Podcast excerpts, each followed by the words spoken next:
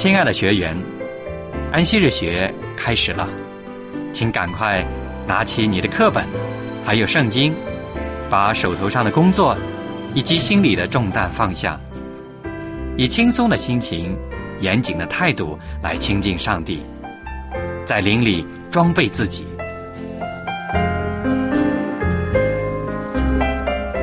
快来参加安息日学吧！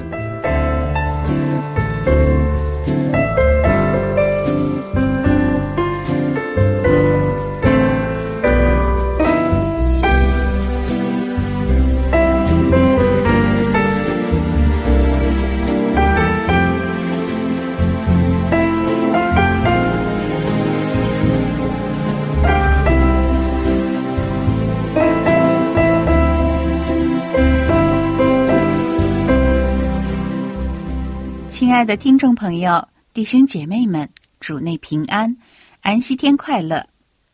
感谢天父上帝的看顾，我们六日工作顺利，此时又迎来了圣安息日。从希伯来文化根源来说，对于守安息日的犹太人，安息日是一个从上帝领受的宝贵礼物，是充满喜乐的日子，是一周以来最盼望来到的一天。能够放下一切的工作，将自己献给更高的属灵目的。这一天是休息的时候，也是灵命饱足的一日。有一个词，也许你很少听到，这个词就是“安息日之爱”。这个词所表达的情感极其深邃，以至于没有言语可以描述。两千年以来。安息日深植在以色列人的灵魂中，这传递出一个民族的天命，一个日子的灿烂光华。安息日之爱所表达的情感，充满在以色列百姓的诗歌与心情中，仿佛全都沉浸在对第七日的爱慕里。安息日之爱的主要精神，被理解为是上帝和人极致之爱的典型。一个日子何以会散发如此的光辉？原因在于第七日是一个金矿，可以供挖掘属灵的宝藏，用以建造时间的殿堂。它是一个独特的维度，在三维空间之外，为人提供了一个家，可与上帝同住在其中。我们不能在空间寻觅上帝。因为空间没有任何特质是与上帝的本性相同的。安息日是上帝临格的日子，世人应当回应着召唤。我们对安息日的爱，就是回应上帝对我们的爱。我们与上帝心怀同一种爱，我们持守安息日，就是在诠释上帝成圣的爱。对以色列和上帝的子民来说。上帝已经使第七日分别为圣，分别为圣。希伯来语是用于婚姻，意思是指新郎迎娶了新娘。古代拉比主张，第七日上帝创造安息日，就像是一位国王建造好一座美丽的宫殿，还缺少什么呢？就是一位新娘。安息日就像是一位新娘，欢庆安息日就是在进行一场婚礼。是新郎和新娘在度过一个合而为一的新婚之日。安息日在以色列人眼中并不是闪逝而过的抽象时间，而是一场隆重的婚礼。当安息日来临时，他们穿上华美的衣服，在朋友面前叫喊：“来吧，让我们出去迎接安息日的皇后。”那是多么的可爱、动人且芬芳。古代拉比尝试将时间拟人化，称之为皇后。或新娘，以表达他们心中的情感。一般人认为，大地是我们的母亲，时间是金钱，利益是我们的伴侣。但是第七日提醒我们，上帝是天赋，时间是生命，圣灵才是我们的伴侣。如果没有安息日，世界将会是一种何等模样？那只会是一个只认识自己的世界。一个将上帝扭曲为俗物的世界，一个与上帝隔绝的世界，这世界将失去永恒，向时间敞开的那扇窗。最著名的圣经字词之一，就是“圣洁”这个词，它比任何其他的词都更能表达出上帝的奥秘和尊荣。那么，在历史当中，第一个被认为是圣洁的事物是什么呢？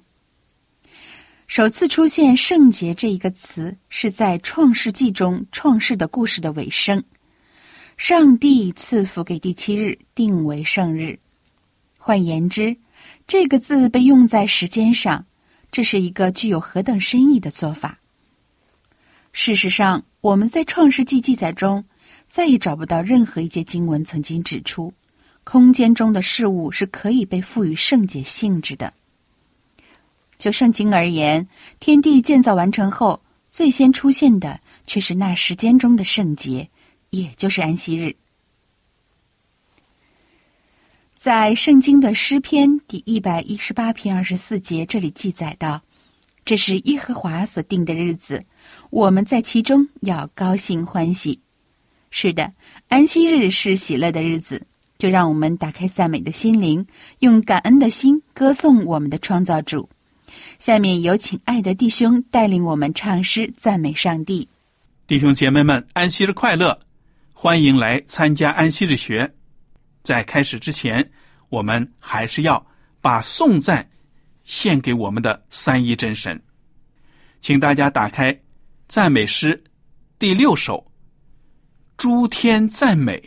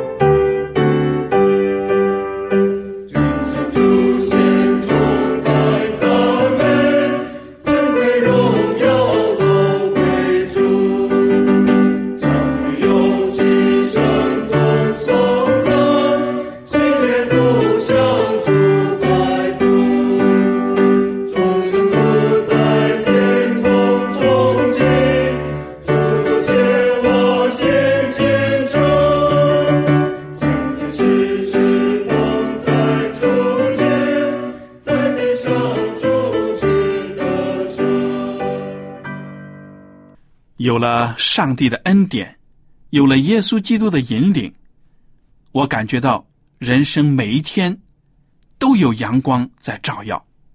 不论有什么样的困难，我都不惧怕。所以呢，让我们一起打开赞美诗第五百三十七首，一起来唱《日光照我心》。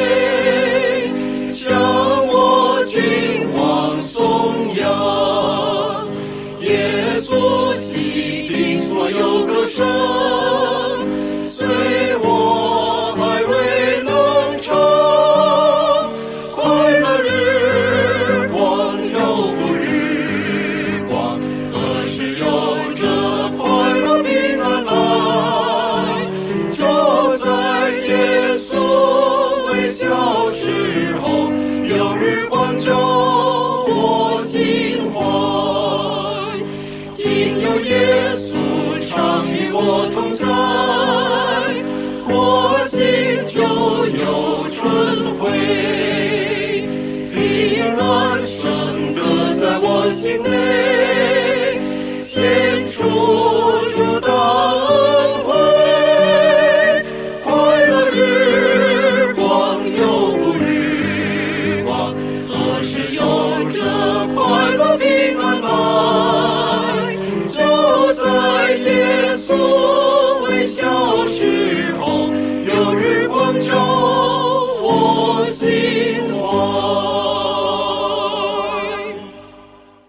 接下来让我们唱第六百零七首一切美物因为我们知道呢这个世界所有美好的事物都是上帝创造的。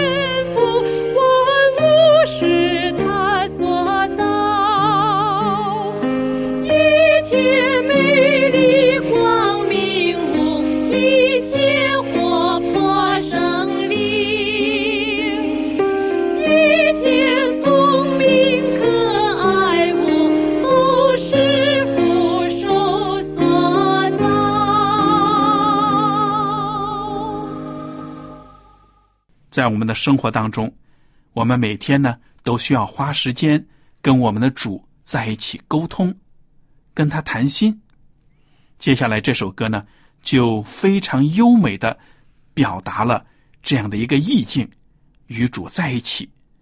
是何等的美请大家打开赞美诗第四百零三首我们一起来唱在园中。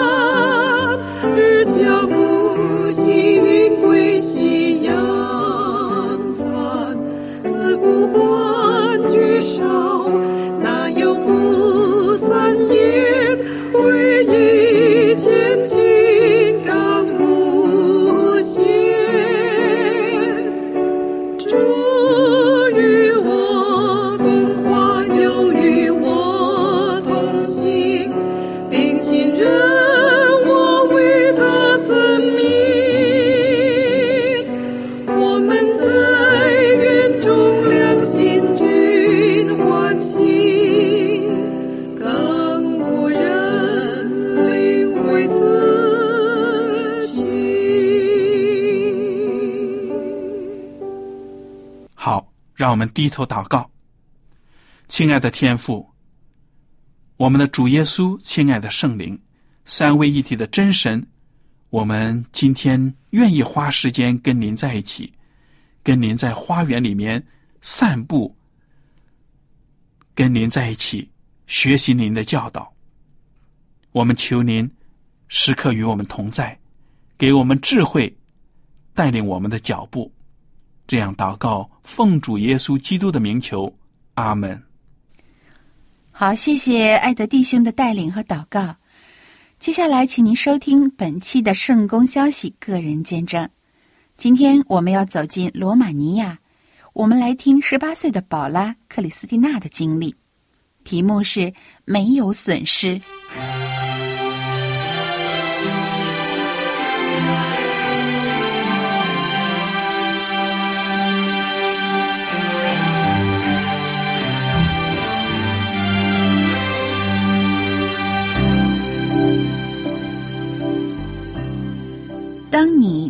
重大的抉择时，你会怎么做？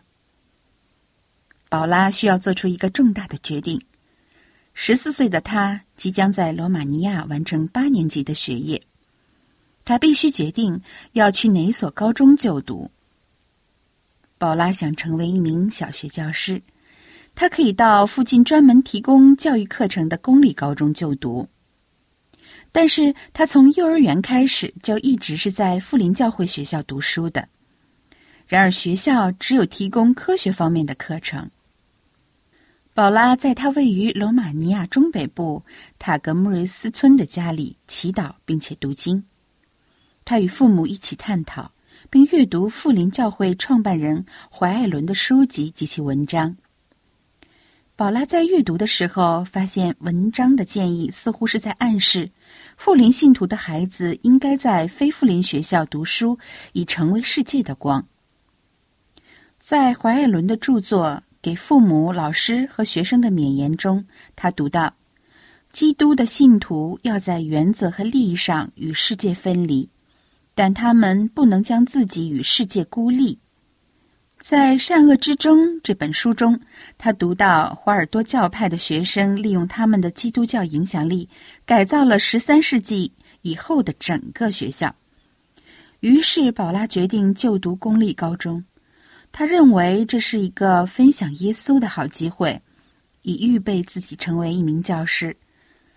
但首先，宝拉需要通过公立高中的入学考试。他祷告。如果你希望我在这里读书，请让我的考试能顺利。学校一百五十个名额，竞争非常激烈，每个名单开放四名学生的申请，宝拉名列第七。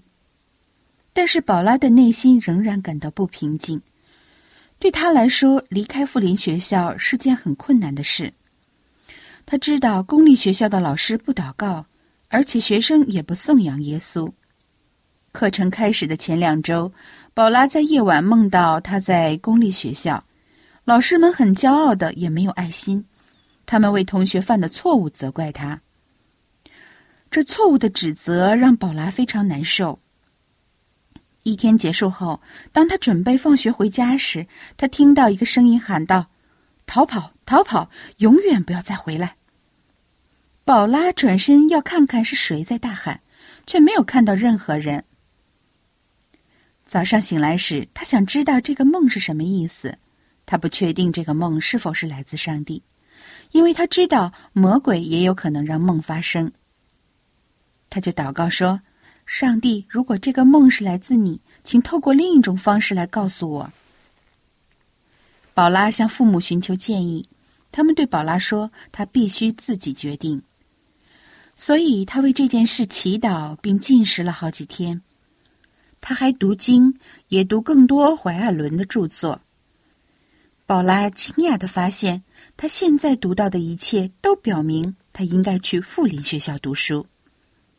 在父母、教师和学生的勉言中，他读到：对于年幼的孩子来说，骄傲、没有爱心的老师是没有道德的。在同一本书，他又读到：我们的教会学校是上帝所命定的。要为孩子们预备做这项伟大的工作。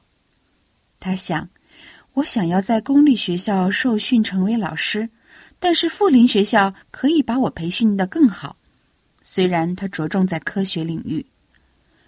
然后在儿童教育指南中，他读到，在计划儿女离家升学之时，父母应当明白，把他们送进公立学校现在已经不是安全之策，应当尽力送他们去那些以圣经为基础教育的学校。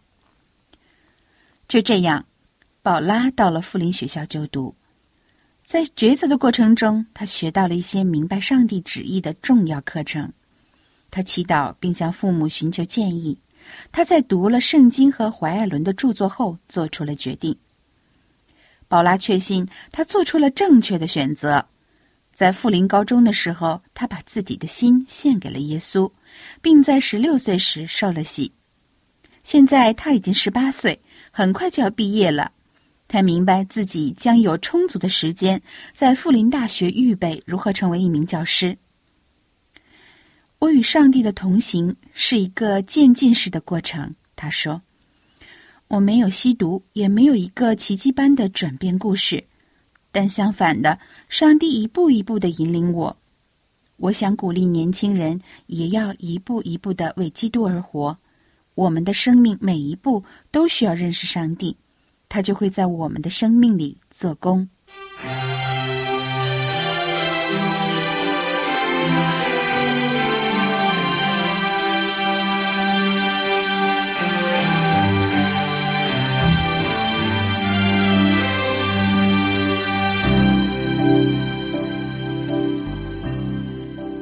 好，宝拉的见证我们听完了，我们看到。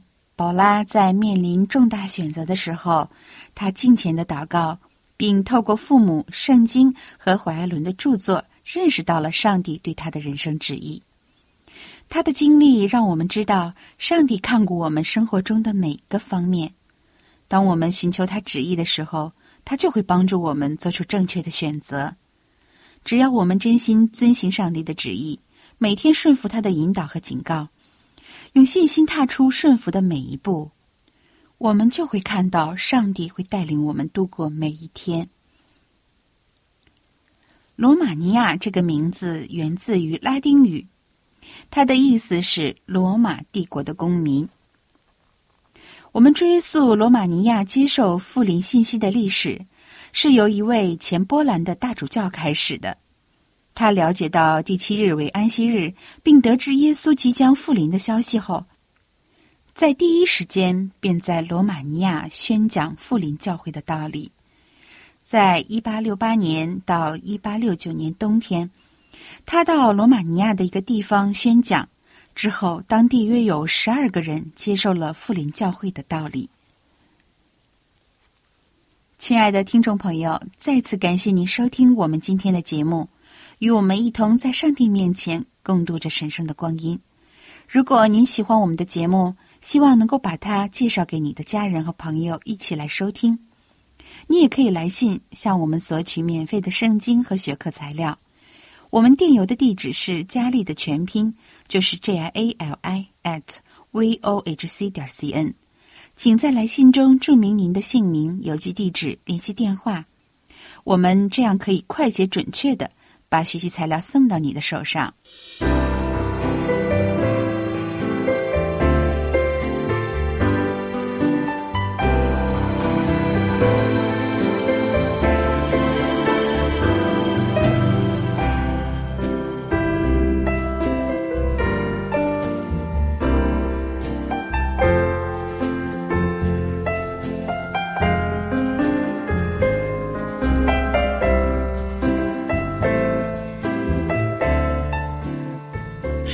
前的听众朋友们，你现在可以将收音机调到合适的频率。一会儿我们将一起开始安息日的学课学习，欢迎您来参加。我们一会儿再见。